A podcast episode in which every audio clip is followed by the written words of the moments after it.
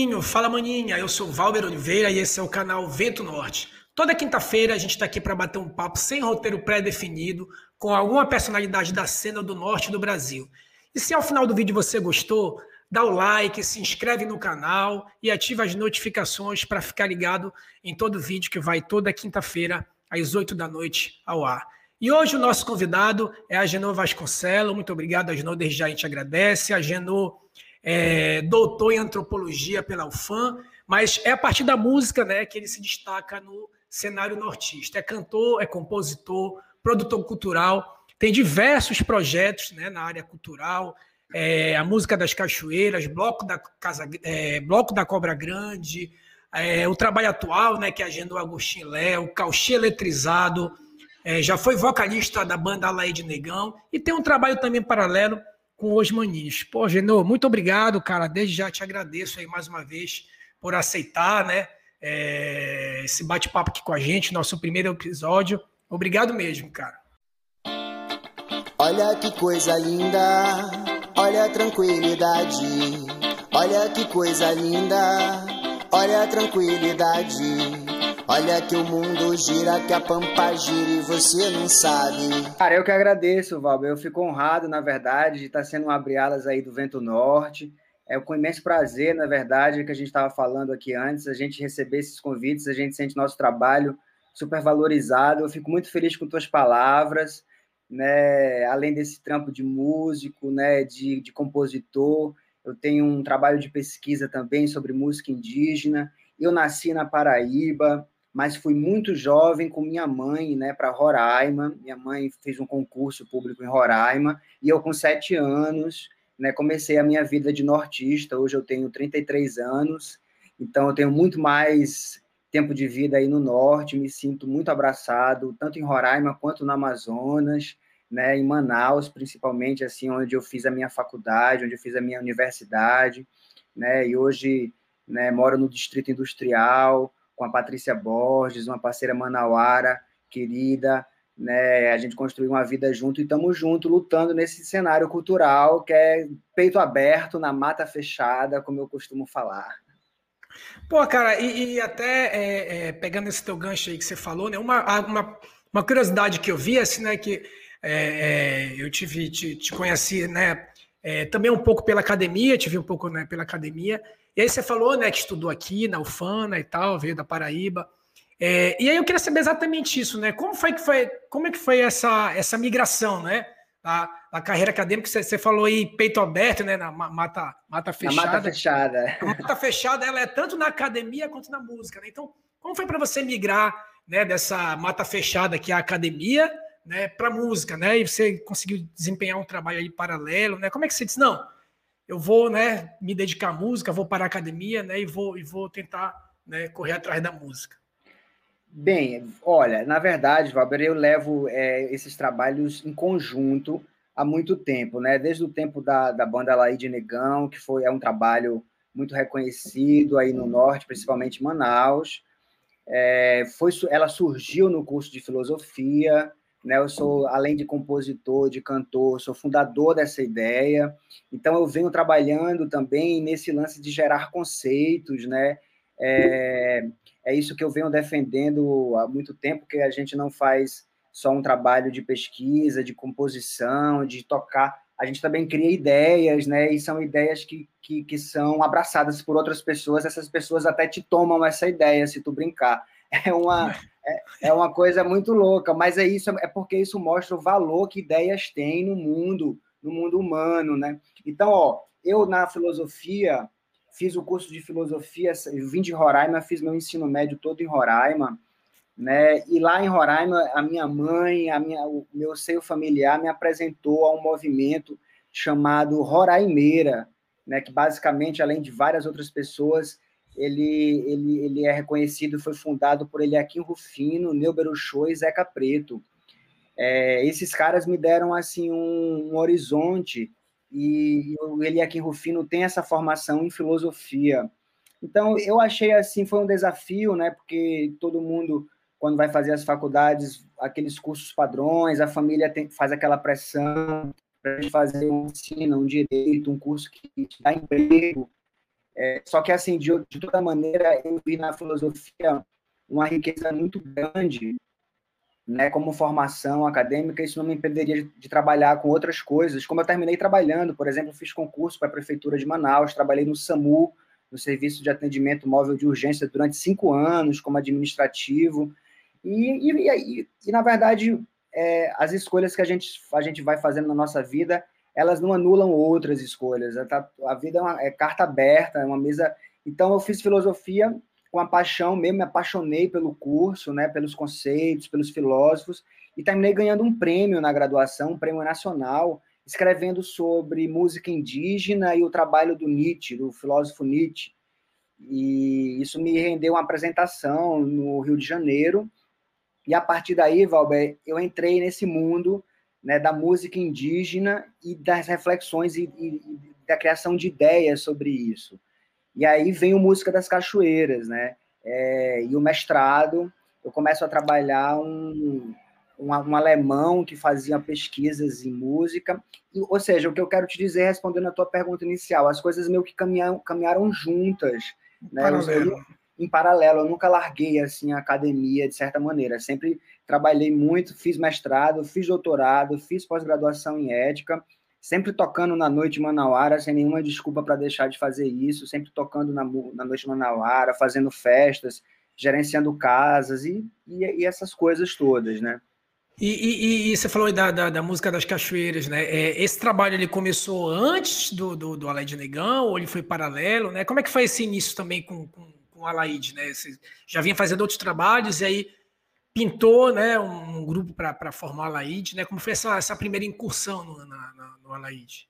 Na verdade, o Alaide Negão ele foi fundado e foi criado em uma viagem que eu fiz com o Davi Escobar, né, para casa dos meus parentes aqui, para casa dos nossos parentes em Recife, para a gente passar um carnaval. Assim que a gente terminou o curso de graduação, a gente pegou a, a estrada, a gente foi para Belém de avião, participamos do Fórum Social Mundial, e depois do Fórum Social Mundial, apresentei trabalho no Fórum Social Mundial, e depois disso a gente pegou um ônibus, né? Fizemos a, a, a viagem Belém, Recife, eu fiz de ônibus essa viagem. De ônibus.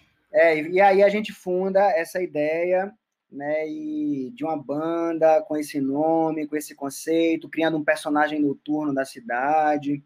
E, e aí isso aí é uma coisa né? A Laide Negão é uma coisa, o Música das Cachoeiras ele surge a partir da, da experiência que eu fui adquirindo no mestrado e dessa produção musical que eu sempre fiz, na verdade, desde os 15 anos. Lá em Roraima eu mixei meu primeiro disco, né, como um, um curioso mesmo, não tinha feito curso, não, na verdade eu carrego essa ingenuidade na produção musical que eu dou muito valor, é uma ingenuidade que, uma inocência que às vezes é, te dá um, um te dá uma outra visão, que não é uma visão tão mastigada. Por exemplo, a minha visão de música acadêmica é uma visão já muito, muito de muita leitura, de muita de muito tolhimento, né? É uma visão que já foi formada por outras leituras. E a minha visão de produção musical é um cara ainda que sonha alto, é um adolescente ainda que está afim de fazer um rock and roll, que as pessoas cantem essa música, né? É por aí que eu vou. Mas aí o, o, o Música das Cachoeiras ele surge com um edital da Natura Musical. É, eu fiz outro edital, vindo dessa série de prêmios na filosofia. Eu fui a, atrás dessas oportunidades na internet, porque com a internet a gente teve mais acesso a isso. E aí, tudo na pegada da. Tudo, desculpa, tudo na pegada da, da música indígena.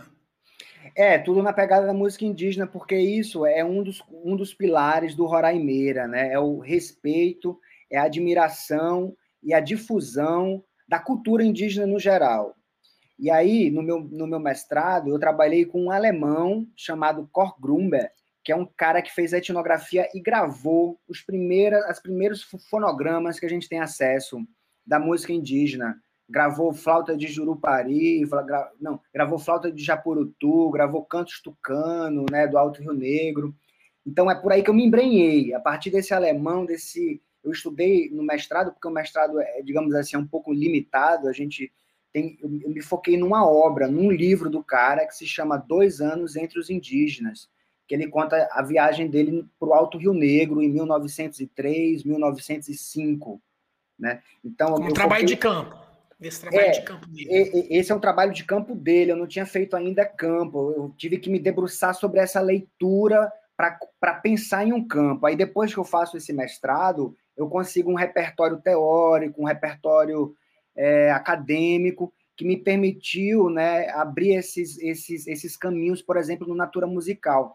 Porque, na verdade, a galera fica meio viagem de um Cor Grumber, de um antropólogo, o que, é que isso tem a ver com a cultura brasileira, com a cultura indígena? Cara, é muito louco, porque assim, a galera de São Paulo, do Rio de Janeiro, adora é, falar sobre esse cara, porque esse cara fornece as bases de um repertório criativo para o Mário de Andrade fazer Macunaíma, entendeu?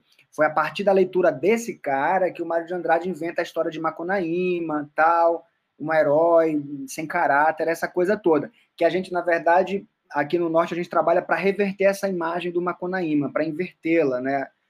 É, quando a gente conhece a cultura indígena, a gente vê que o Mário também trouxe alguns preconceitos, trouxe algumas construções da sociedade brasileira que devem ser repensadas e desconstruídas na, na visão de algumas pessoas. Eu, né, eu... Que seriam próprias daquele tempo, né?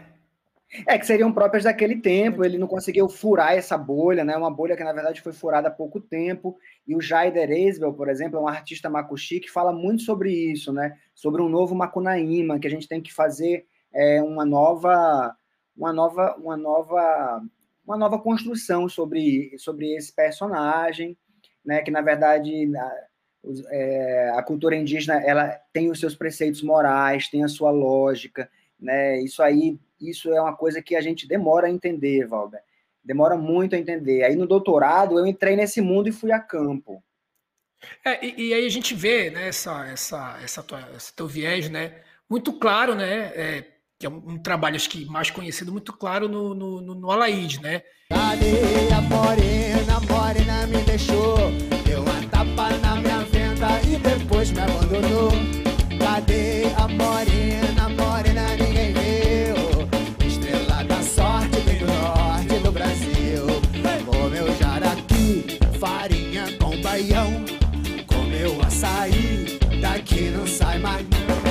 na, na, nas tuas composições, né? E aí eu queria saber, é, é, pô, quando, quando eu, eu cheguei em Manaus, né? Eu não sou de Manaus, não cheguei em Manaus em 2003, né? E aí eu sou de Belém, e aí que eu conheci de Manaus, né? Muito forte, né? Sempre foi o boi. Pode e aí, é... pô, aí quando eu cheguei em Manaus, eu, eu, eu lembro que eu vi a Lei de Negão em 2013 ou 2014 no Estúdio Livre, né? da TV Cultura, né? E aí eu disse, caramba, cara, esses caras vão, porra, será que vai chegar a hora de, de né, agora, né, conhece o boi, agora será que vai chegar a hora desse, desse viés que você está explicando e tal? E aí eu vi que lá vocês falaram sobre, sobre uma turnê e tal, em São Paulo, né, no Sudeste, e, e aí eu queria saber como é que foi essa, essa turnê, né, e por que que não aconteceu, né? né quando parecia assim que, pô, qualquer um que, que olhasse assim, cara, agora, né, agora a música manauara, ela vai vai, vai furar essa barreira aí. Cara, é porque assim, eu não sei se você já viu um meme, né? Assim, da cena cultural manauara. Na verdade, é um meme que se repete em todas as cenas culturais, que é um cara, é o amiguinho batendo no próprio amiguinho.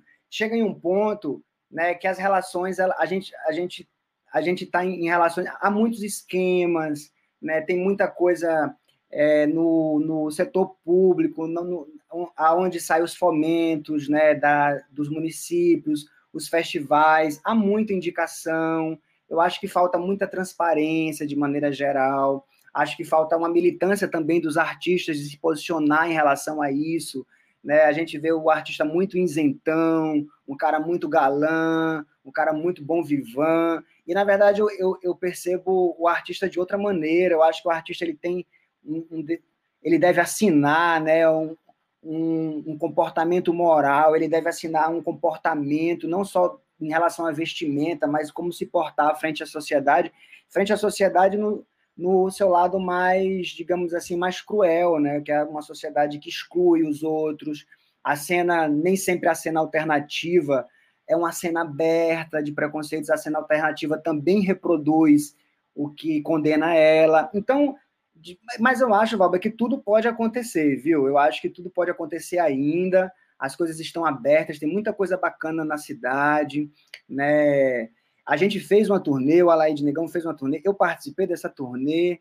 É, foi uma, uma, eu acho que foi uma das maiores turnês possíveis que uma banda brasileira possa ter feito. A gente alugou um carro no Recife e a gente rodou mais de 6 mil quilômetros em 20, em 20 dias. Tocamos, inclusive, em Campina Grande, que é a cidade que eu estou aqui, que é a cidade que eu nasci, onde meus pais nasceram, né? E a gente tocou aqui num, num festival que é, um, é o Dia da Nova Consciência, é um festival, na verdade, ecumênico, que reúne todos os tipos de religiões para discutir a ideia de Deus, para discutir a ideia de religião, e trabalha com música, né? Tem muita música, foi um palco enorme, foi muito massa. A gente rodou muito, Valber. A gente rodou 6 mil quilômetros, tocamos em Fortaleza, tocamos em João Pessoa, em Campina Grande, em Vitória da Conquista, na Bahia. Tocamos. Nossa, foi uma turnê gigante. E, e, e, e essa questão, Agenu, é, do, né, você falou da questão né, burocrática, né, estatal, né, e tal, por que, que não uhum. acontece, uhum. né? É, eu queria saber assim, o outro lado, né, de, de, de, de estourar, né, de aceitação, é, no caso da, dessa turnê do Alaide. Que a gente vê assim o, o, o Pará, né? O uhum. Pará a gente vê uma cena muito forte, né, no Sudeste, né? O Pará ele ele conseguiu expandir o, né, o carimbó, é, o tecnobrega, né, enfim. Então você vê né, muito forte é, a cena paraense lá no, no Sudeste. É, então, assim, você explicou da questão estatal, eu queria saber da parte da dessa aceitação né, de, de ritmo, vamos dizer assim, né?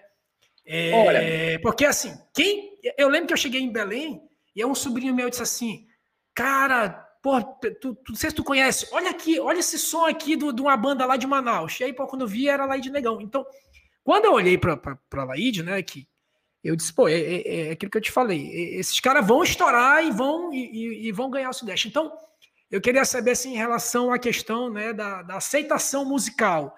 Vocês sentiram que, que é aquela história do brasileiro que, que, que, que né, fala português e, portanto, não tem como, né, aquele mito de que não tem como estourar no, no mundo porque é português. Então, você fez um paralelo, você acha que há um paralelo desse, né? A música manauara é muito regional e, e aí não há espaço para isso, né? Cara, tem várias, tem vários, é, dá para falar sobre isso um monte. É, assim, por exemplo, tu fala da cena de Belém, né? O estado, velho, ele escolhe o que ele quer mostrar. Então, se o Amazonas quer mostrar só o boi, que todo mundo pensa que só tem boi, é porque também há uma falha no Estado de mostrar outras, outras, outros ritmos, outras cenas, entendeu? Há um monopólio dessas pessoas em relação aos recursos, certo? Porque a aceitação, cara, aceita... o Sudeste adora dançar coisa nova e diferente. Agora, o que é que tem, o que é que tem em Belém, o que é que tem no Pará, que, por exemplo, no Amazonas não tem? Uma lei de incentivo, uma lei de incentivo já já já estabelecida, né? Eu sei que deve ter as panelinhas lá também, que deve ter uma militância para abrir cada vez mais, para democratizar cada vez mais. Mas, por exemplo, há editais do, do, Natura Musical que, se destina a Porto Alegre, a Belém, né, ao Pará, ao Rio Grande do Sul, que são coisas da lei do Estado. Eu, por exemplo, no Música das Cachoeiras, tive que competir com todo o Brasil, porque não existia a lei de incentivo estadual. Eu tive que entrar no edital nacional, né? Entende? A, e, então, a, a, essa nova cena que a gente pode citar Felipe Cordeiro, a gente pode citar o, o reviver da guitarrada através dos trabalhos do Pio Lobato, né, que é um pesquisador, que a guitarrada já estava meio demodê, cara, já estava meio que ninguém, a galera não estava mais querendo ouvir isso.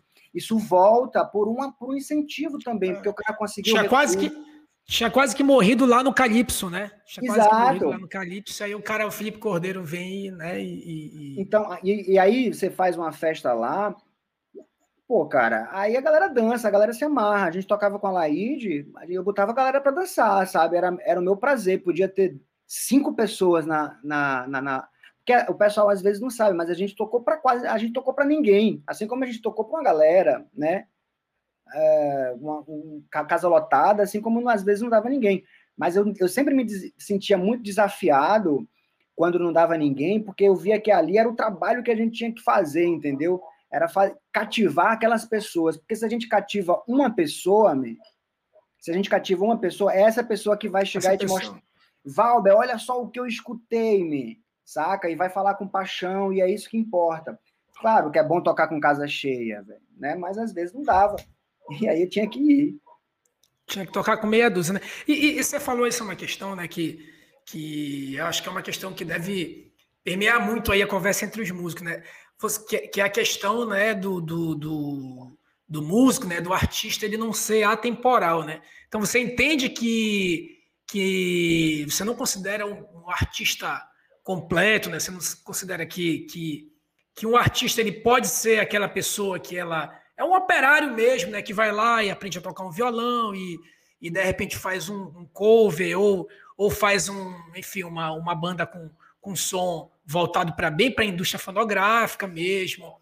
E, e aí, enfim, e aí ele se limita a realmente ser um, um operário da, da, da, da, música, né, que, que desempenha seu ofício ali, você entende que, como você adiantou, ele, ele deve expandir isso aí, né? Ele deve ser, e não pode ser uma, um artista atemporal. Você, você entende, então, que o artista ele está imbricado nessa questão, né? Nas questões éticas e morais da sociedade.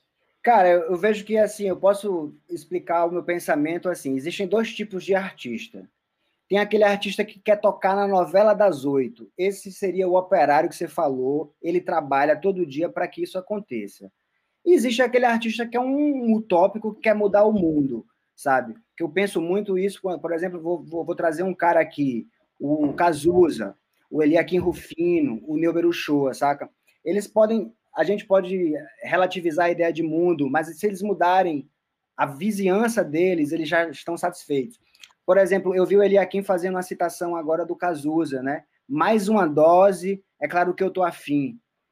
Isso é uma parada temporal, né? Eu vejo o Cazuza estava fazendo outras coisas, mas o Eliakim puxou isso para se relacionar com a política de vacinação do nosso país hoje em dia. A gente precisa de uma segunda dose, todo mundo está afim e não tem né? É, travou tudo. Eu estou aqui numa situação, passando uma situação com minha mãe, super difícil. A gente está vencendo um câncer e a gente precisa de uma vacina, cara. Então, não se trata só, ah, eu quero a vacina para não ter coronavírus. Há outras situações de pessoas acamadas, de pessoas que, se não tiverem essa vacina, né, podem estar expostas a, um, a uma situação muito, muito ruim, que nenhum ser humano precisa passar, sabe? Eu, eu vejo isso. Então, eu vejo isso. O artista ele tem que ser, eu penso, um, eu, me, eu me faço um cara sonhador, sabe? Eu, eu, eu me vejo desse lado. Agora, claro que se tocar na novela, eu vou adorar, man. É adorar, né? É, é, é, uma coisa não, não, não elimina a outra, né? Não, não. É, você, você, você, tinha, por exemplo, a, a, galera do Rock 80, a ideia deles era mudar o mundo. E aí, né, depois começaram a tocar na novela, né? Começaram a ir no, Aí, o Faustão e tal, né? Numa coisa é. não, realmente não eliminou. Aí agora tá, tá o Paulo Ricardo sendo processado pelos colegas. E essa coisa acontece, é, né? Isso, é, isso aí é, é, tipo, são as encruzilhadas de uma banda. De um, é porque, assim, bandas e essa, essa parte artística, Valber, a gente caminha muito no mercado informal, cara, né? Muita informalidade. Os acordos são acordos de boca, né? São acordos de parceiros, de amigo. Não há contratos. A gente só assina contrato quando encontra um empresário no meio do caminho. Eu já encontrei uns empresários, a gente já assinou contrato, tive uma relação tranquila, foi de boa, sacou? Não tenho nenhum. A galera reclama muito da indústria fonográfica brasileira, mas de maneira geral, só se mete com ela quem sabe o que é, não tem ninguém ingênuo. Olha ali, o lance entendeu? da Legião Urbana, né? Você falou do Paulo Ricardo, olha o lance da Legião, né? Não, Legião olha Urbana, é. Pink Floyd, o Pink Floyd também tem esse mesmo desfecho, né? porque há, há os, os, artistas que criam os conceitos e há aqueles que se apropriam, né? Aqueles que se apropriam, eles, eles, eles fazem uma arte, né? O Aristóteles, ele, ele, ela, o Aristóteles falava isso já na Grécia, que o artista é um imitador, ele é um cara que imita. E isso aí, velho, na verdade é o que alimenta uma grande indústria da música que eu também considero, tenho muitos amigos nela, que é a indústria, por exemplo, que alimenta casas e bares noturnos em Manaus com rock and roll, aquela casa que a gente sempre vai estar tá tocando aquela mesma música sempre. Mas isso, a, as pessoas são felizes ali, aquele momento é um momento compartilhado, isso que importa. É, eu vi, inclusive, eu vi até é, entrevista do, de algum representante desse de associação de bares e restaurantes, né? E aí alguém disse assim, pô, você quer mais o quê? A gente já liberou bares e restaurantes, né? É, então, para que liberar é, músico, né? Já tem o seu bairro. Seu... Ele disse, cara, sem, sem música, sem música, o meu movimento é melhor nem abrir. Então, é, ou seja, realmente, é, é, é, dentre outras coisas, né? Acho que essa pandemia, ela. E, e, é engraçado porque parece que vem o verso e o reverso. Há um reconhecimento né? E aí estão as lives, né, e tal, para demonstrar. Há um reconhecimento que a gente não vive sem a cultura, e ao mesmo tempo a gente começa a ver os músicos, né, numa certa penúria aí financeira, né, porque as casas estão fechadas e não há nenhuma política séria, né, para exatamente para para reconhecer essa, essa, essa necessidade que a gente que a gente observou agora na pandemia. Né? Isso daí que tu falou, cara, é porque assim, eu ainda tenho esses conhecimentos que no doutorado e, na, e nessa carreira acadêmica eu consegui adquirir e vou atrás de edital, eu, eu, eu, tenho esse meu lado burocrata também, prestação de contas, tudo isso, faço com, com, com muito carinho, velho, sabe? É, só que, assim, eu tenho parceiros que se viram em situações complicadas né, né, nessa pandemia, muito complicadas mesmo, assim, de eu falar, meu irmão, como é que fulano tá vivendo, tá ligado? Porque fulano só, ele só vive só daqueles daqueles cachês, do, do, do, do bazinho. Então, assim, aí o que aconteceu na pandemia, essa reflexão? É, uma galera começou a fazer live, sabe? E aí tu, tu vê esses dois tipos de artistas que, que tu falou, assim, essa de, de divisão. Tem gente, cara, que só sobe no palco para tocar com a caixa tal, com a guitarra tal, com o cabo tal, e se não tocar, o cabo fica com raiva, o bicho fica, bate o pé. Tem aquele artista que, man, me dá um violãozinho aqui que eu vou mostrar para você um som. E ele, com aquele violãozinho, ele consegue tocar o seu coração, entendeu? Ele consegue lhe fisgar igual um peixe, assim, tchum. Ele não precisa de. Então, aí a gente viu esses artistas. Eu me meti nesse mundo de live, adorei, adorei. Tem gente, ah, eu não faço live. Eu, cara, adorei não só fazer, como ver a, a, a, sala do Chico César, ver o Chico César tocar na casa dele, entendeu? Um cachorro latir, e, tu, e, e aquilo tudo para mim eu, eu achei maravilhoso, eu achei um mundo muito louco. E quis reproduzir isso. Fiz mais de 21 lives pelo perfil do Curupira, que me apoiou, mandar agradecer, aproveitar, aproveito sempre para agradecer. Porque eu tava meio paradão, cara. Tava, foi o começo da pandemia ali em 2020, final do, eu fiquei meio. Todo mundo ficou meio afetado, né? E eu recebi o convite. Aqueles primeiros meses, né? Ninguém, aqueles primeiros meses que ninguém estava acostumado, né? Não sabia o que fazer, man. fiquei assim. Aí a Gabi entrou em contato do Curupira, falou: a Janô, queria que você fizesse uma live. Aí eu falei: porra, olha esse convite, né? Eu, eu não posso negar um negócio desse, porque a Gabi, o Curupira ajuda o artista como um agente é. que faz música autoral, a gente tem acesso a uma portaria sem muita burocracia, porque às vezes, Valga, a gente vai tocar na noite, vai fazer uma parceria com o dono de uma casa, tu faz um acordo 4 horas da tarde. Quando dá 8 horas da tarde, o acordo muda completamente, ou porque a casa lotou, ou porque a casa não está cheia. Né? A depender da situação, né? Há um reajuste, né? Às vezes te chamam para contar o dinheiro que está na porta. Normalmente te chamam para contar o dinheiro que está na porta quando não dá ninguém. Quando dá muita gente na casa, não te chamam para contar o dinheiro da porta, já chegam com a conta. Deu tanto, né? Já deu tanto. É, exatamente. Então aí a gente vai aprendendo, man. a gente, a gente vai aprendendo e a gente vai ficando com a casca grossa, vai ficando velhaco, a gente não vai caindo muito nessas coisas, ou então quando cai é meio que assim, velho, vou dar uma, dar uma maneirada aqui, vou deixar passar, mas olha onde é que a gente está pisando, né? É, eu, eu lembro que, que, que essas lives eram, suas lives eram no sábado à tarde, né? Pô, sábado meio-dia, pro caboclo era, assim. Isso mesmo. Ele ficava Vai. com fome, abriu uma cerveja, e eu, eu ficava, era o horário mais doido, assim, que dava saudade da família, da mãe, né? Então, eu falei, pô, vou fazer sábado meu dia, mas isso aí eu me inspirei no Neuber Show, que fazia uma live domingo, todo meio-dia. E eu achava demais. Eu tomava, abria uma cervejinha antes do almoço é, e falava. É uma companhia para almoço, né? Uma companhia para almoço. É, e, e aí, né, vocês fizeram essa, essa turnê aí do, do, do, do Alaide e tal, né? Não, não aconteceu, mas serviu para, enfim, teve outros ganhos, né? E aí você iniciou esse projeto, né, com, com a Geno. O nome foi, pô, até te parabenizo pelo. O nome ele é tão bacana, a Geno Agostinho Léo, que eu fico me policiando para não se chamar Agenor de Agostinho. Então, porra, a sonoridade ficou perfeita. Não, todo Mas, mundo, velho, todo mundo. É, na noite, é, é Agostinho, é Agenor. Eu falo, beleza, Agostinho, amigo, é, Então, porra, ficou fantástico.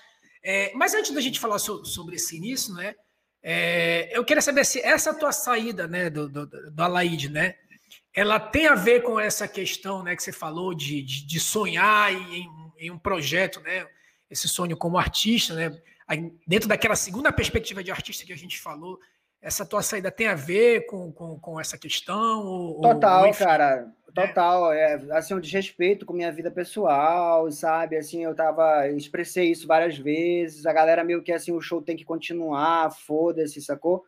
Um, uma, uma relação assim, meio, sabe? Depois de 10 anos, você tá ouvindo uma galera falar um negócio desse, não faz sentido. Então, assim, começaram a me substituir aleatoriamente, sabe? Vou fazer um show, marcar show, você me chamar, eu falei, bem, é, deixa quieto, página virada, vida que segue, né? Criei esses conceitos, depois eu vou atrás do que é meu, isso aí é, é um fato, sabe? Eu, eu...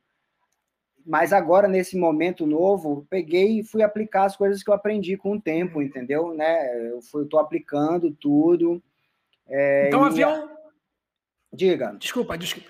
Não, não, então, assim, só pra... então havia essa, essa, vamos dizer assim, uma, uma desconexão, né? uma, uma divergência em relação a, ao, ao encaminhamento da banda, né? Um, uma, uma parte da banda total. pensava em, em, em, em, focar mais nessa parte comercial e fazer show, show, show, e aí você, você pensava mais na, na questão de, de, de essência? De, é, não, na verdade, assim, eu, eu vi a banda como um, um, já um instrumento né, de independência. O que eu quero dizer com isso? A gente não precisava de um cachê da prefeitura, a gente não precisava de um cachê do Estado, a gente podia fazer uma festa em qualquer clube que daria certo, entendeu? A gente não precisava estar à mercê de toda e qualquer situação, porque assim, Valber, há palcos que a gente vai, que a gente ganha nota fiscal, que a gente ganha os impostos trabalhistas, que a prefeitura paga.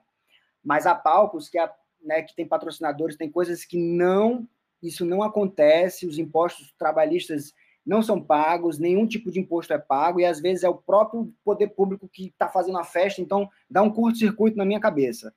E aí eu comecei a entender de outra maneira, que a gente já podia estar livre dessas relações mais promíscuas, eu, eu, eu penso assim, e fazer os nossos próprios eventos, né? Tá, tá sendo gerente da nossa própria vida, porque em todos os eventos que a gente faz, em todos os grandes eventos, em todas as, as a gente recolhe os impostos e paga imposto. Meu irmão, e não é pouco, é muito, tá ligado? É muito imposto que a gente tem que pagar.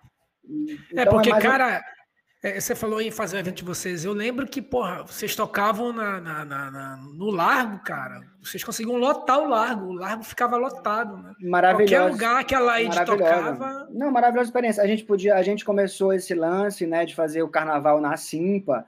Né, eu, eu consegui fazer essa mediação com um presidente chamado Palmeira. Abraço pro seu Palmeira, meu irmão. O cara começou lá e, e foi tão bom essa relação que já se passaram várias gestões, né? Palmeira, o Holanda, já, já se passaram várias gestões e a gente está agora na atual, ainda com parceria, ainda fazendo carnaval. E, as, e todas as relações que aconteceram né, ne, nesse período ainda me rendem bons frutos. Eu consegui fazer o bloco da Cobra Grande no último carnaval, antes da pandemia acontecer. Que assim, eu peguei o sábado de carnaval nesse próprio clube, onde teriam os dois blocos né, que da cena alternativa são muito bem falados, que é o bloco Deu Sozinho e o bloco do Cauchy, qual eu tinha fundado. Então, eu consegui, na verdade, é, estrategicamente, toda a estrutura do, de todos esses blocos, que foi o mesmo cara que montou o som, o mesmo cara que fez a iluminação, eu consegui articular para sábado de carnaval, tá lá trampando também. Então, o nosso, o nosso e, e os patrocinadores também, a própria galera que me chamava para tocar, que chamava a gente para tocar, patrocinou o bloco da Cobra Grande, acreditou. Mas, o, o cauchê, o cauchê letezado que vocês faziam na Simpa era uma produção própria de vocês? Ou... Era, era uma produção própria, sabe? A gente tá, a gente, a gente é uma produção própria, na verdade. Eu não sei até que ponto a galera hoje em dia entregou isso ou não, assim, sabe? Eu não sei até que ponto anda, mas é, começou com uma filosofia muito massa dos músicos, né? De, da, da gente dividir junto com a Cabo Criolo e com Tucumanos, mas no final das contas os integrantes do Tucumanos não chegavam, só chegava o Clóvis, aí só chegava no dia para tocar, sabe? O, o, a galera do, do Cabo Crioulo sempre participando, ativo no, no, em todo, tocando no repertório, nos trio elétricos e tal. Foi uma experiência muito massa, cara. Mas claro que são coisas que nem, nem tudo são, são são, são flores. Nem, nem tudo são flores, né? E, é, e eu trago aqui para vocês esse lado mais mais íntimo e tal, porque eu acho que, que faz parte, eu acho que é muito bacana falar sobre isso também. Cara, eu lembro que na Simpa era, era, e era, e era um dia bom de carnaval, né? Acho que era domingo, segunda, né?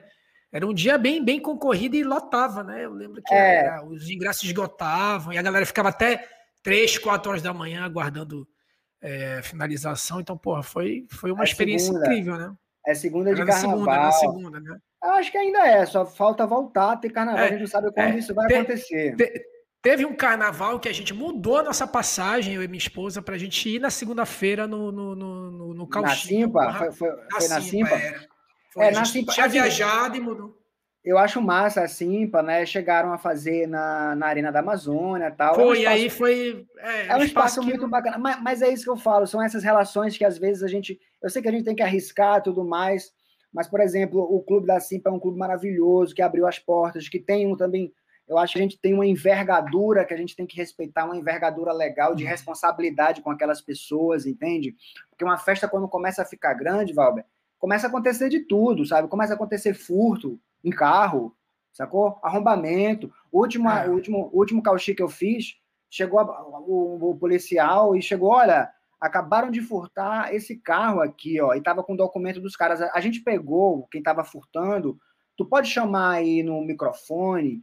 Quando eu vi, velho, era simplesmente o meu chefe da antropologia, era o coordenador Caraca. do curso, que eu tinha falado, vai lá, vai lá, Gilton, chegue lá e tal foi, foi demais. Ele estava com, com a namorada, estava com a Lorena, estava com a galera da antropologia. Não aconteceu nada, felizmente. Eu acho que só um prejuízo na fechadura do cara. Não sei como é que foi isso, mas, mas entendeu? Então eu penso também muito nisso. E o clube da Simpa ele permite que a gente estacione os carros dentro. Ele permite uma segurança maior para as mulheres, para as crianças, sabe? Porque tem uma parte do, do bloco que é. Então eu penso muito nisso.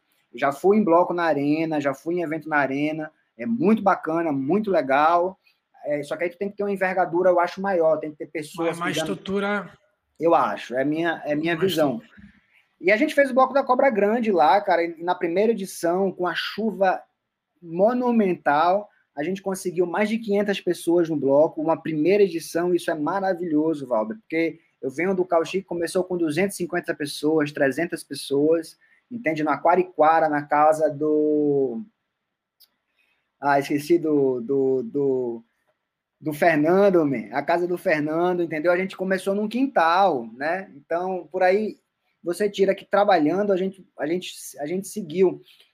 E é isso. Não, é, e, e a gente vê, né, que eu falei, a gente vê que tem espaço é, por essas lotações que a Laide fazia, né, que você falou da Cobra Grande, o Cauchi, pessoal do Cabo Crioulo, pessoal do Casa de Caba, né? Enfim, uma galera aí, né? Tucumanos, né? O pessoal lá do.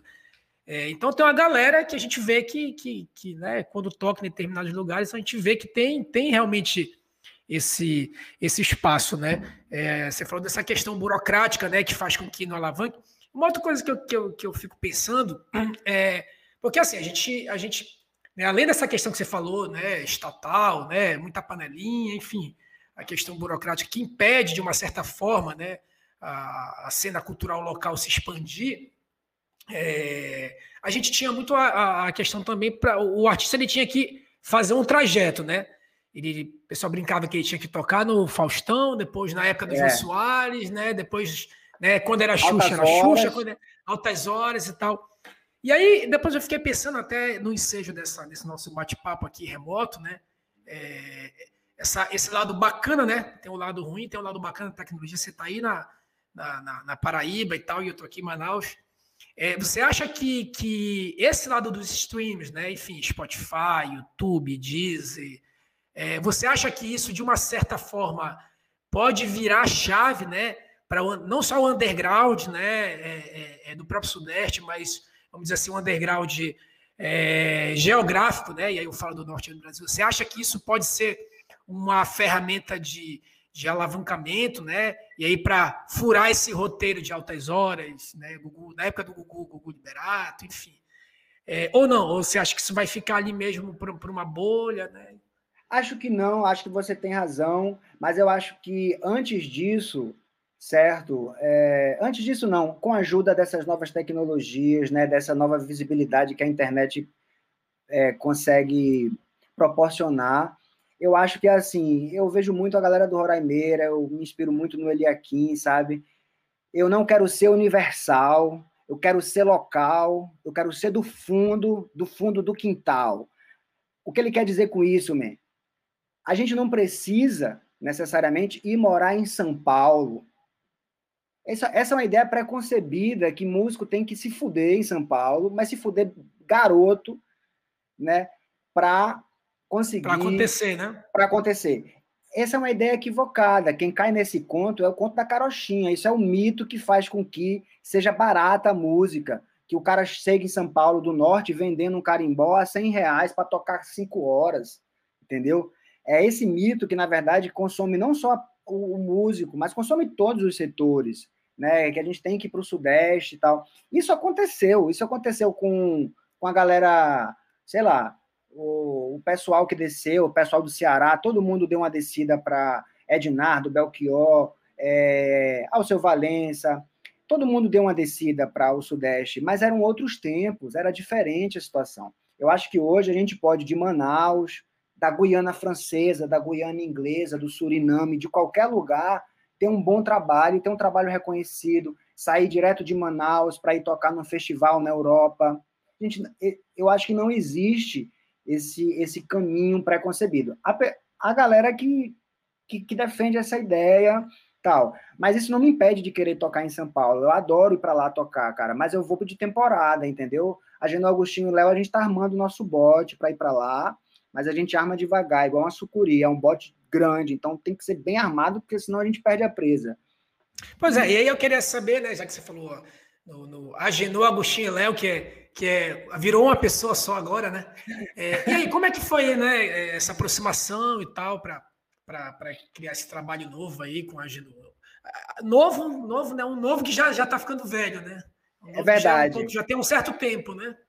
Só tem cara, cara carimbada da música, Manauara, Agostinho Guerreiro, que na verdade é o cara que está por trás ali do Almirante há muito tempo, né? Tá ali também é, junto da Ayahuasca, produziu, ensaiou, tem estúdio na cidade, é um guitarrista de mão cheia, é um cara que conhece não só esse reggae, mas conhece a guitarrada, conhece coisas né, bem amazônicas, bem brasileiras. E tem o Léo, que o Léo é um baterista formidável, que toca com Agostinho Guerreiro desde o do, do, do começo de sua carreira no Selva Madre, e que muito antes de tocar com eles eu já tinha feito captação lá com eles, eu já tinha colocado alguma coisa no YouTube com essa minha via de produção que eu desde sempre levo.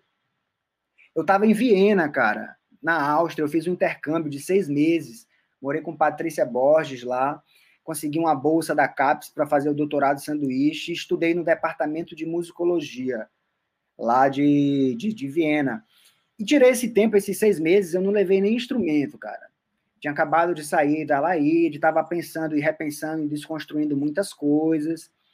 Mas, assim, aí comecei a sonhar, e, e, e, no sonho eu acordava com a melodia, com a música encaminhada, né? as composições não paravam de vir. Mas chegou a fazer um, um barzinho lá, assim, alguém, porra, tô dá uma palha aí, não. Não, só junto com, na casa do meu orientador, quando a gente se encontrava para tomar um vinho, a gente to, tocava uma viola, né, o meu orientador, que é foi o Júlio Mendeville, o cara que me recebeu lá, não só burocraticamente, mas me recebeu de peito aberto, né, me, me mostrou esse mundo da Europa, que é um mundo é, também que não, é, não são só flores, como você falou, é cheio de desafio. Viena é uma cidade que tem uma qualidade de vida enorme, né, um, um negócio assim que a gente, como Manauara, não está acostumado mesmo mas também é uma cidade que é muito não amigável, as pessoas não trocam muitos olhares, né, não... Mas eu cheguei a visitar, fui a, a bares de rock, fui a bares que tocavam música latina, né, mas não, eu parei para pensar, cara. E aí, só que aí parando para pensar e fazendo meu trabalho de doutorado, é, no Natal ou foi no Ano Novo, eu não me lembro, assim, eu estava meio que só com Patrícia, tinha mandado mensagem para todo mundo, feito aquelas chamadas de vídeo, né, para falar com a família, tinha tomado um vinho e tal, já estava pensando com Patrícia há um tempão, o que é que você acha, Patrícia, eu faço um, um trampo só, só que, pô, eu tenho as músicas para fazer só, mas eu não, eu não gostaria, acho que não é o momento, eu não me sinto cara maduro para ter uma carreira solo agora, apesar de, de ter as músicas, de saber produzir, de fazer, eu queria um grupo, sabe, eu queria parceiros, né, E aí mandei uma mensagem para Agostinho. Mandei uma mensagem, Agostinho, e aí, tudo bem, cara? Porra, sei que deve estar tá achando estranho, mas bora formar um trio, mano. Tô com as músicas, tava afim de fazer e tal. Eu te encho de desejo e você me enche demais. Agostinho vai dançando por aí. O Léo vai dançando por aí. O Agenor vai noiando por aí. O mundo todo eu me perdi. Agostinho vai dançando por aí. O Léo vai dançando por aí. O Agenor vai dançando por aí. Isso de Aí- lá de Viena. Lá de Viena. você mandou. Aí ele, meu irmão, na hora, que doidice, Genu, que viagem, tu, tu mandar uma mensagem e tal, que doido, nem esperava. Aí, cara, embarquei nessa, voltei para Manaus e fiquei ainda preso na burocracia do doutorado, meio que preso em casa, com um apartamento novo, tinha acabado de me mudar, então estava voltado. E, e comecei a receber um, um chama do Agostinho: Ei, meu irmão, tu não vai vir conversar aqui, não? É, tu vai ficar só nesse papinho? Aí eu, puta merda, eu tenho que ir lá. Arrumei minhas coisas, botei o instrumento, fui lá no estúdio dele, falei: Ó, o papo é esse. Aí a gente conversou, a gente se encontrou umas duas vezes sem ensaiar, só para conversar, né? Falei a minha visão da música, falei a minha visão da cena manauara, abri o jogo, fui um cara super sincero. Eles também foram um cara super for- foram sinceros, a gente conversou, tal. E é isso. E aí a gente vamos vamos marcar. Então conseguimos um edital, a gente vai lançar um CD que eu estou terminando a masterização agora, né? Um- o Igor, um cara muito gente boa que fez a masterização para Caetano Veloso, conseguiu o contato dele, abraçou o projeto, terminou o nosso disco. bacana. Pois é, eu nem sabia, na verdade, o cara tinha feito, né? Mas, mas é isso, a gente tá no Brasil, é quando o cara fala, pô, ma- masterizei o Caetano Veloso, você fala, porra, que doido. Porra. Pois Aí é, e aí você falou do, você falou lá do, do, do, do, do- que tá, tava em Viena pensando e tal, né? E aí eu queria saber é, como é que é esse teu, esse teu processo de criação, né? A gente sempre tem essa curiosidade, de, é, é aquela situação, pô, pensei agora numa música, peraí que eu vou pegar um caderno e anotar ou não. Eu vou Cara. sentar todo dia, 10 horas da noite, ou 8 da manhã, e, e vou começar a pensar em escrever uma música, ou em formar o Agendo Agostinho Léo, ou, ou, ou são divagações que você tem que correr e, e- e escrever alguma coisa. É, às vezes a parada acontece em um verso, assim, você recebe, você tá lavando louça, sacou? Depois de um almoço bacana, você tá naquele momento de lavar louça, e você tá cantando uma música que, porra, não é uma música do Luiz Gonzaga, não é uma música do Jackson do Pandeiro, não é do Alceu Valença, de quem porra é essa música? Você fala, porra, eu tô inventando, né, a música. Aí, você- aí existe esse processo comigo, e aí eu tô sempre com o meu, com o meu gravador agora, muita coisa surge assim, mas em Viena aconteceu uma parada muito louca, man, que foi uma melodia, que é Estudo sobre o Xamanismo, uma música que eu fiz, que a- essa música surgiu eu dormindo, man. acordei cantando a música, só a melodia, sem nenhum instrumento em casa, e gravei, e depois a gente foi fazer essa música com o Agostinho e com o Léo no estúdio. Os caras acharam a música do Manuel Cordeiro, que simplesmente harmonizava toda a melodia que eu tinha escrito. Então foi um negócio muito doido, assim, foi um negócio bem xamânico. Mas eu sou muito alimentado, eu percebo isso hoje, Valber, pelas leituras, não só da filosofia, como a Laide já, já levantava essa bandeira, e aí quando levanta a bandeira da filosofia, diga-se de passagem, né, eu e Davi, a gente se formou no curso de filosofia, e eu, um apaixonado pelas leituras, me nunca parei de ler, sacou? Filosofia, a galera meio que vai deixando depois que se forma um pouquinho tal, eu, eu gosto muito e alimento sempre... É... E esse repertório de esse repertório de conceitos, né, e aí depois veio a música indígena e o estudo sobre o xamanismo, assim, eu li coisas maravilhosas, assim, que ficaram muito na minha cabeça, e as relações que existem entre um xamã, um xamã respeitado e um músico respeitado, né? Por exemplo, um xamã respeitado é um cara que domina um repertório grande de composições de cantos, né? O xamã respeitado é aquele cara que canta e que faz um e que, e que evoca um efeito em, na, na, sua audiência, aquelas pessoas se tocam, né? elas se arrepiam, elas se curam de alguma maneira, né? Um xamã bom, um xamã eficiente na literatura é um cara que domina né, o cansaço, é um cara que chega até de manhã cantando, se for preciso ele vara dias sem parar de cantar, só Então, isso tudo está presente na nossa música, né? A gente quer ir para um show de uma banda que toque mais um, que toque mais um, que chegue até mais longe, que leve a gente mais longe. A gente quer ir para o show de uma banda que, naquele primeiro acorde, pode ser uma nota, né?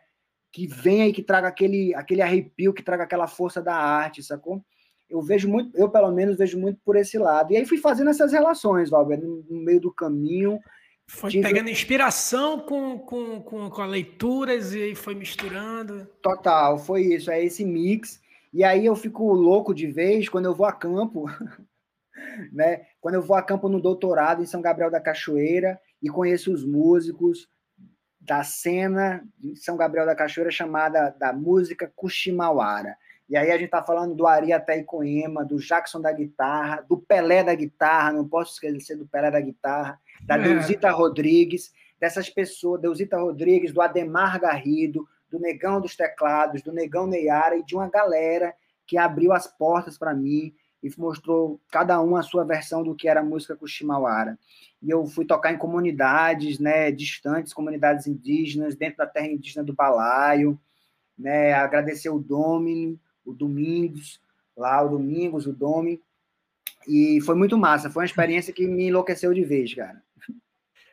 O, o, o, dentro dessa, dessa questão que eu te falei, né, da, de como seria a inspiração, né, e tal, é, eu lembro que, que a época do que estourou aqui em Manaus o, o a, a, aquele, aquele clipe feito lá no, no Bar do Armando, né, do Vai Rodar na Bica, é, e aí eu lembro que, que, que aquela época a pessoa, pô, mas a, é, pô, a música tem uma, às vezes pode ter um, um certo cunho de, de, de de homofobia e tal, né? E aí eu lembro que, eu, eu não sei se foi você ou se foi o Davi, que, que chegaram a responder publicamente essa crítica, acho que foi ou no Facebook ou no Instagram do, da, da, da. Você, você chegou a ser, ser Cara, eu, eu, criticado eu, por essa questão ou ficou muito mesmo naquele papinho ali de, de, de comentários de, de, de Facebook, Cara, de Instagram? Eu escrevi, na verdade, uma parte dessa resposta, apesar da letra não ser minha, mas assim, a música trazia essa conotação, era claro que ela trazia essa conotação, né? Não foi por falta de aviso de minha parte, só que assim, Valber, a gente quando tá tem esse lado mais politizado, a gente se torna um cara chato também. E tudo que a gente, todas as letras, o cara Fala. quer problematizar, todo, tudo o cara quer problematizar. Ai, meu porque, Deus, já vem ele. Porque, é porque só desculpa, é, é, é, eu, apesar de, de, de, a letra não ser sua, eu, eu acho que a grande questão que surgiu mais crítica foi com o próprio clipe, né? Ficou mais eu acho que a questão visual, ela, ela né, o clipe lá do do Armando, acho que também né, gerou, gerou mais, mais polêmica. Mas enfim, antes de eu, de eu te interromper, você falou sobre. Mas chato, é, né, é, meio, é meio que nesse, é nessa pegada. É, foi muito massa. Né? Eu fiz uma parte da música, não recebo crédito em relação a isso, a parte do improviso, né? Eu, eu dei, porque a música, na verdade, se resume em duas notas. É, não que duas notas seja uma música pobre, pelo contrário, mas assim, eu, eu sempre do, do, do começo sentia um processo criativo meio, meio travoso, sabe? Meio amargo. E, e não era muito as coisas que eu fazia, eu estava mais fazendo piratapuia, sacou? Eu estava fazendo versão de piranha, pensando, repensando essa música do Alípio Martins, né, de uma maneira positiva, sacou? Onde a mulher faz o que ela quiser do seu corpo, onde, onde e a gente, a, a gente só resta respeitar. Isso, isso eu, eu, sempre trago. Eu tenho uma música também chamada Ticamala, né, que conta a história, na verdade, uma história que eu não só eu vivenciei, mas acho que muitas pessoas de um coração partido e que a gente só resta aceitar e seguir o nosso, a nossa vida. E essas histórias que eu também escutava no mundo indígena, né? Então, eu estava sempre mais nessa pegada, né? Trazendo esses conceitos indígenas, da antropologia, pensando em cadeia morena, né? É, pensando... Bebê é tua, não? Bebê é tua? Não, não, não, não. É, é, é do Davi, do Vicente, do, do Vinícius, salvo engano, né? É uma música muito bacana também, que a gente fez uma, uma roupagem, assim, porque a, a formação tinha uma pegada animal, sacou? Uma pegada é. muito bacana, e você vê a primeira versão dela, não é uma música tão atraente, mas depois ela se torna um forrozão do caralho, muito massa, é. né? Bacana, música bacana. É, então, é mais nisso, eu tava trabalhando. Então, e aí, velho, tudo se torna um pouco. Vai pegando esse ranço, sacou? E, e, Mas chegou a... a ser, chegou a ser uma questão à época ou, ou não? Foi só ali ficou em, em, rede social ou chegou chegou alguém assim? Não, chegou, né? Houve chegou. houve houve, houve o, o relato, né? A ameaça de colocar isso numa revista nacional, falar com o movimento LGBT, QI mais assim nacionalmente, de expor a banda de maneira geral. É, mas aí a gente conheceu um representante em São Paulo, que no final das contas ficou do nosso lado. É, foi uma problematização que também vem de um pouco de um recalque, né, Valber? Quando a gente começa a conseguir certo reconhecimento, quando a gente é um pouco mais respeitado, há também um certo recalque. É disso que eu te falo em relação à cena. É difícil os colegas incentivarem o teu trabalho, nem sempre é fácil ser, ser admirado pelos pares mas meio que eu acho que não ficou aí, sabe? Eu acho que isso marca, tá? Marca a banda, marca assim também os compositores, né? Dessas ideias, dessas criações. É muito diferente assim da própria ideia da Laí de Negão, desse conceito que é um conceito sem gênero, é um conceito, né? Que ele ele ele evoca apelídios, né? Que eu tinha quando eu eu fazia ensino médio em Roraima e que o Davi tinha, porque a banda começa de nós dois, as primeiras gravações foram feitas só eu e ele, eu fazendo toda a mixagem, fazendo a bateria eletrônica, gravando, gravando contrabaixo, né, ele colocando as guitarras tal. A Laide Negão surge de uma experiência de um duo, né, que depois abriu essa, essa formação e, e tem assim uma série de nesse processo não é só respeito, há também muito desrespeito, há muitos perdões, e né, a minha saída não foi uma saída do nada, né, foi, é, uma, é, um, é um negócio que vem... um processo. Né? É um processo que já é bem antigo, né, que pessoas que não, não, não, não largam pé da sua ideia, e aí é muito louco, porque assim, as pessoas o show tem que continuar. Não sei se você já ouviu essa frase. Essa frase ela, ela, ela é real. O show tem que continuar, né? A humanidade ela vai continuar, né? Todos que estão aqui passarão. Mas, por exemplo, chega uma pandemia e mostra que o show tem que dar um break, tem... é. né? Vem um Deus. Almig Neto, né? Almig Neto que eternizou. A música deve estar tá se, se remexendo lá no caixão, né? Pô, pois é. é. Exato. O, o show acho... tem que continuar, né? Exato, é isso. O show vai continuar, só que assim, tem um intervalo entre o primeiro ato e o segundo ato, a vida é feita de ciclos. Às vezes tu passa por um processo na tua vida pessoal que tu não tá muito afim de dividir com o grupo e resta o grupo respeitar, porque o grupo ele não é como um departamento pessoal, não tem recursos humanos, não funciona como uma instituição. As pessoas, né, sabem da tua vida, vivem contigo muito tempo. É. Então tem um desgaste, é mais... né? ao desgaste natural do tempo. E isso aí, cara, a maturidade, normalmente, né, o show tem que continuar, sacou? É assim, meu, o que é que, o que, é que a gente está precisando, né? Vamos conversar, vamos sentar aqui e tal. Não, e, e de toda maneira, é isso que, que eu levo para mim, né, e penso todo dia, né, penso já com muita, muita tranquilidade, é, me afetou bastante esse processo, é um negócio muito chato, porque é, depois de 10 anos, porque um, um, conceito ele não é só criado, né, ele é construído, ele foi construído durante 10 anos. Mas aí também com esses desgastes, com essa, essa parada dessas músicas, da falta de respeito em relação à autoria, isso foi ficando cada vez mais difícil, sacou? Eu tentando mostrar um outro caminho, que era um caminho meio, meio chato, meio.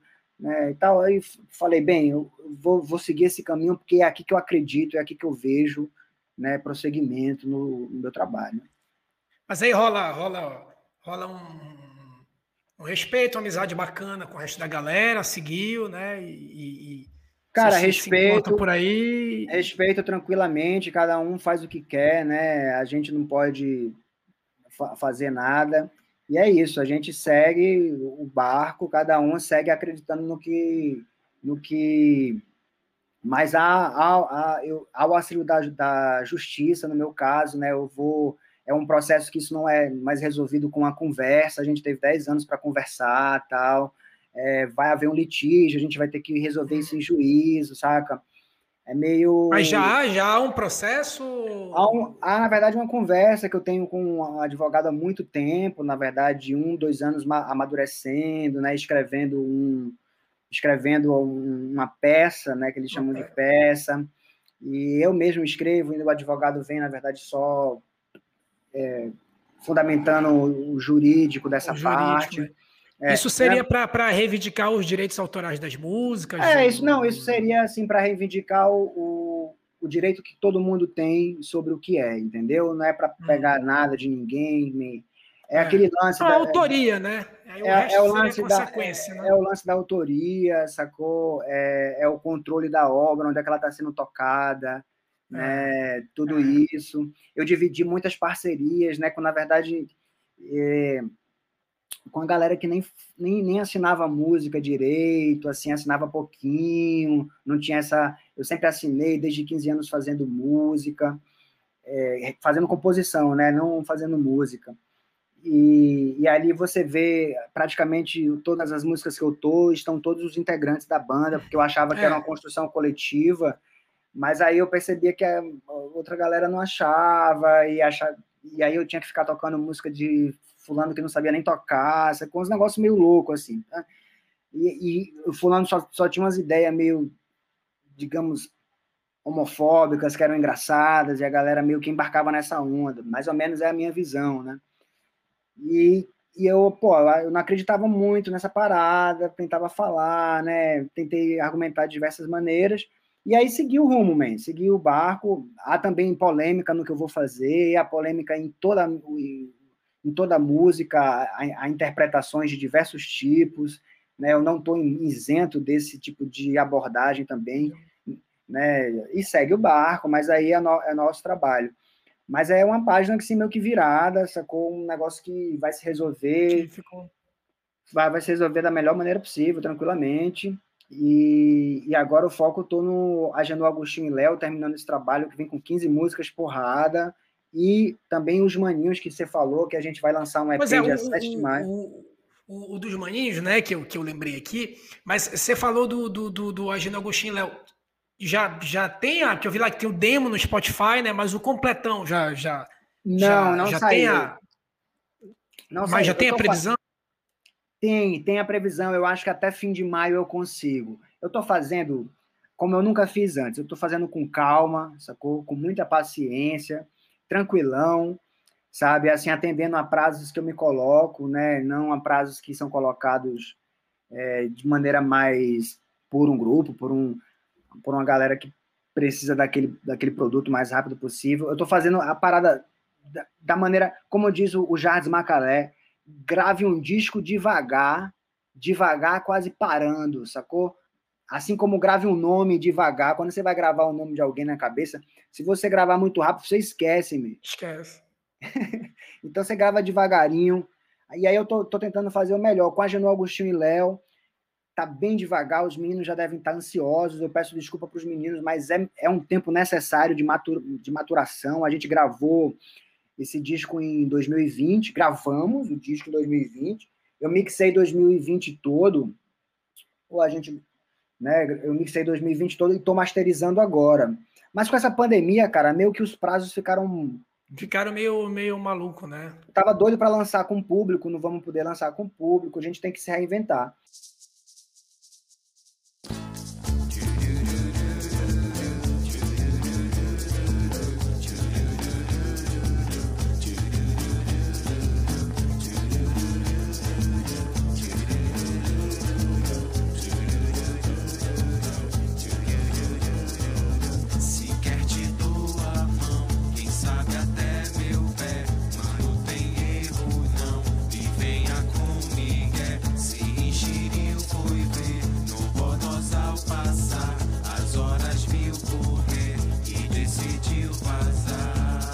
E os maninhos foi uma parada, Valber, que surge de, é, desse, desse lado de compositor, saca?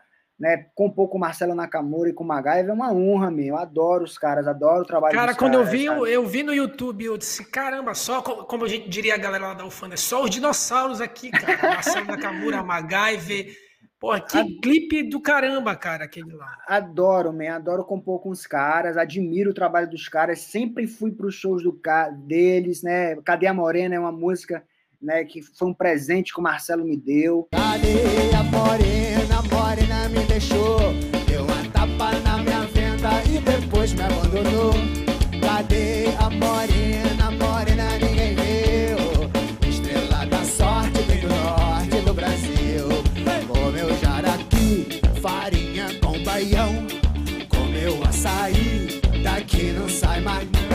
Né? Uma música que eu tive o prazer só de finalizar, botar um moleque doido ali, um moleque doido ali, um acular, um negócio. Fiz, ele, ele deu a ideia quando eu tocava no. Quando eu toquei no, no Tribo Zagaia com ele, fiz um show com ele. E aí depois fiz uma segunda parte, aquela parte do Igarapé do 40. E, e é isso, man. É, é, são pessoas, o MacGyver eu ia pro show, sempre fui pro show, desde da, da, que a Casa de Cabo assim construiu um público enorme agora em 2020, estava com um público maravilhoso, mas eu ia muito antes daquele público formado, adorava. É, Casa de, Casa de Cabo é outro, né? Que eu falei lá no início da live. Casa de Cabo é outro que a gente olha, né? E, cara, não, isso aqui vai acontecer, né? É, a gente olha pô, isso aqui vai, é, vai acontecer muito mais do que já aconteceu, né? Então, são as apostas que a gente faz. Eu espero que a galera tenha maturidade e consiga né, passar por todas as encruzilhadas, porque é um caminho cheio de, cheio de encruzilhada, né? É. é um caminho que a gente tem que ter muita paciência. E aí começam também as carreiras, né, velho? A gente já tá com 30 anos, né, passando aí da casa dos 30. Então a gente começa a pensar, o Marcelo Nakamura já partiu mais para essa pegada, já tocou em diversas bandas, mas desde de sempre tem a, o, Marcelo Nakamura, assim, o que eu acho de uma maturidade enorme. E, e, quando eu vi, o Marcelo mandou uma mensagem assim na quarentena: Ei, bora, bora montar um, um projeto paralelo tal. Ah, a gente chama uma MacGyver e tal, a gente grava. Porra, falei, irmão, que massa, doido, muito foda. Aí a gente se encontrou, bicho. Foi o primeiro encontro, uma música, segundo encontro, outra música, terceiro encontro, três músicas. No quinto encontro a gente falou, man, tá bom, vamos gravar, vamos, vamos começar a fazer outras coisas, porque senão é, todo encontro é uma música, mas a gente pensa que está descobrindo a pólvora, sabe? Pois é, mas essa essa essa música que, inclusive a galera se puder acessar depois lá, lá no YouTube, os maninhos, que é a música O Dia Mais Quente, essa já nasceu do primeiro encontro, e porra, e como é que foi essa ideia de aquele cenário lá maravilhoso, cara? Porra, a, oh. lembrou ali os, as festas de, de, de beiradão, aqueles bregosos lá do, no interior do Pará. Porra, que, que, que clipe bacana, cara. Cara, o Dia Mais Quente, eu acho que foi assim, no, surgiu no segundo encontro. O primeiro encontro surgiu uma música que vocês vão ver depois, quando sair o EP, que a música é Facebook. Face de fazer-se, Facebook, né, que a gente faz uma reflexão muito louca sobre o surgimento das ferramentas que o ser humano inventou, até o surgimento dessas redes sociais loucas e malucas. A gente faz uma digressão doida em alguns versos. E no, no segundo encontro surge o Dia Mais Quente. Aí eu faço umas gravações com os meninos, umas gravações de guia mesmo, somente com a bateria, com um bumbo, uma parada bem, bem pré. E, de alguma maneira, isso vai chegando né, no, nas nossas parcerias. Eu fui mostrando para a Patrícia, né, minha companheira. O MacGyver mostrou para a Anália, companheira do MacGyver, e a Anália, a música tocou, entendeu? Que era uma música muito massa. E aí a gente teve a ideia de fazer um clipe, mesmo. Ela sugeriu né, o, o clipe, a gente não tinha recurso nenhum, e a gente escreveu um roteiro para um clipe sem recurso. Completamente sem recurso, na guerrilha. Nada, sem, a gente não tinha nada, a gente estava num, num, processo de pandemia que a gente estava tocando para pedir grana na live. Né? A gente estava vivendo disso. E aí a gente escreve um, mas sem, mesmo sem grana, sem deixar de sonhar, a gente escreve um roteiro muito louco que se passaria em Paricatuba, né, na casa do ali com apoio do Juan, com apoio do Raul, da galera da Dona Rô ali, que todo é um o cenário ponto... é lá, né? todo o cenário na Vila do Paricatuba, todo o cenário ali? Cara, eu acho que todo cenário tem algumas imagens de apoio que a Nália conseguiu com as parcerias que ela tem, mas a maioria das imagens são lá em Paricatuba. O grosso das imagens, todo aquele colorido, aquelas luzes, aquilo tudo é uma produção da, da Neon do Norte, as ideias da Anália junto com a galera da produção dela, né, com, com o Gil tem figurino, né, uma produção assim que normalmente eu nem trampo muito dessa maneira, eu sou mais meio que, digamos, antropólogo, eu gosto de pouca Pouca, é, pouca inserção, né? Eu, eu, é, de pouca, de pouca, é, de, de pouca interferência da produção em relação à realidade da comunidade. Mas assim, eu me, eu me doei naquele momento porque tava uma galera muito gente boa, uma energia muito massa. E aí ela conseguiu um recurso pela Lei de Blanc e a gente foi com mais tranquilidade, né? Com transporte, com alimentação, com tudinho. A gente conseguiu foi intenso, foram três dias, quatro dias, meu irmão, ensaio, um monte de coisa. E, e no fim, as melhores cenas são as cenas de improviso, né? Muito doido isso. Cara, é eu, já vi esse, eu já vi esse clipe, eu acho que mais 20 vezes já. Que massa, Cara, man, que massa. É muito, muito ficou massa, muito bom, ficou muito, ficou muito bom. Ficou muito massa. Pô, tomara logo que essa pandemia passe, que todo mundo se vacine para a gente ver esse, não só a Geno, Agostinho e Léo, é, porra, mas ver vocês três aí tocando esse trabalho paralelo aí, você, o Magaive e o Nakamura, que porra, não. o clipe tá muito massa, cara. Os maninhos, assim, né? Eu, eu, não sei como é que os meninos interpretam, cada um tem a sua, a sua ideia, mas eu vejo os maninhos muito como um tribalismo, né? Eu me inspiro muito naquele movimento do Arnaldo, da Marisa Monte, do Carlinhos Brau, que a gente se junta para fazer isso, mas sem pretensão de, sabe, é, pretensão, uma, uma, cobrança em relação ao grupo. A gente está livre ali, cada um pode tocar essas músicas em qualquer momento, mas a gente pode se juntar também. É, e, seria muito massa, sabe o quê, Valber? Um evento com Casa de Caba, Marcelo Nakamura, Genô Agostinho e Léo e os Maninhos. Isso seria muito massa. Todo mundo no palco ali. Seria muito é, bom. É, é, essa, essa, esse. É, vamos dizer assim, tribalistas amazonenses, né, também me lembrou o, o, lá em Belém, se você ouviu falar o Trilogia, né? O Trilogia também foi inspirado nos tribalistas que é Nilson Chaves, assim, abaixo, Marco Monteiro. Então, pô, que massa. Certeza, cara, eu tenho certeza que esse trabalho, os maninhos, né, é, fazendo essa, esses trabalhos paralelos, e, pô, quem sabe rola, como você falou aí, é, Casa de Caba, Geno Agostinho Léo e Marcelo aí final, Marcelo Nakamura e no final os maninhos. Todo mundo junto. Pô, é isso, mas na verdade Porra, é isso. É...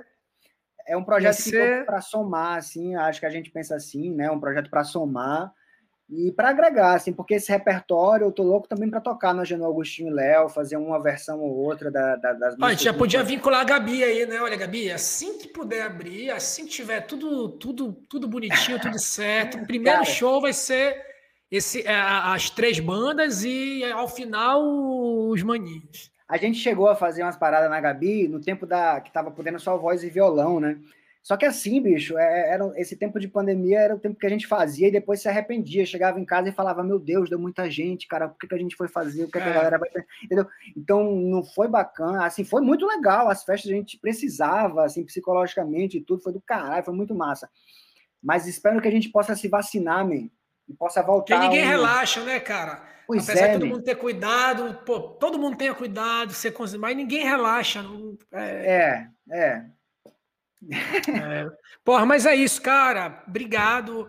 O papo aqui, pô, rendeu. É, por mim, ficaria mais, mais duas horas aqui, cara. É, porra, tu, eu. É, quando a gente pensou em lançar esse projeto, a primeira pessoa que me veio à cabeça foi você, né? Minha esposa me ajuda muito né? nessa produção aqui. Ela disse, cara, tem que ser o Agenor, é um trabalho que a gente admira muito. a gente tem uma a gente tem uma turma grande aí que gosta muito do teu trabalho, dessa galera aí, Marcelo Nakamura, MacGyver, a galera do Cabo Criolo, enfim, toda essa galera aí, Johnny Jack mesclado, que, né, que deu um tempo também. Porra, a gente gosta muito da cultura regional. Te agradeço porque é uma forma de apoiar, né? O canal ele ele tem esse essa proposta de ser um bate-papo com os artistas locais, né? Não só os artistas, mas todo mundo da cena. A gente vai trazer aqui todos os oito parlamentares federais, os três senadores, né?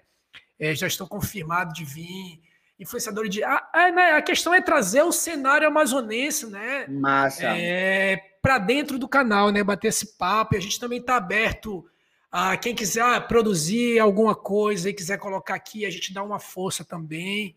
É, a ideia, para você ter uma ideia, né? A gente vai buscar alguma coisa sobre artista amazonense nos streams, né? E a gente não acha. Então, é, de forma muito humilde também, a nossa ideia é formar um certo acervo, né? Formar um, um processo histórico até para essa, essa, essa cena de stream, né? Que, que, que ainda é muito, como você falou, é uma mata muito fechada ainda na, na cena amazônica, não só é, Manaus, mas enfim, todos os, os, sete estados aí do norte, né? Pará, Tocantins, Roraima, Rondônia, Acre, Amapá, a galera toda aí, pessoal até do Maranhão, quem sabe. Então, a ideia é, é, é bater esse papo, como a gente conheceu aqui através do bate-papo com, contigo, né? Como é que é essa, essa cena amazônica. Então, cara, obrigado, obrigado mesmo aí por ter, ter até se desvencilhado um pouco aí da, da sua questão pessoal aí. Muito obrigado mesmo, cara, de coração. Valeu. Pô, Valber, eu que agradeço a oportunidade, a todos os ouvintes e espectadores aí do Vento do Norte. Pô, você conduziu de maneira exemplar. Muito obrigado aí pelas perguntas, pelo carinho. E é isso, pode contar comigo aí para outras, cara. Valeu, valeu, Agenor. Um abraço, cara. Tchau, tchau.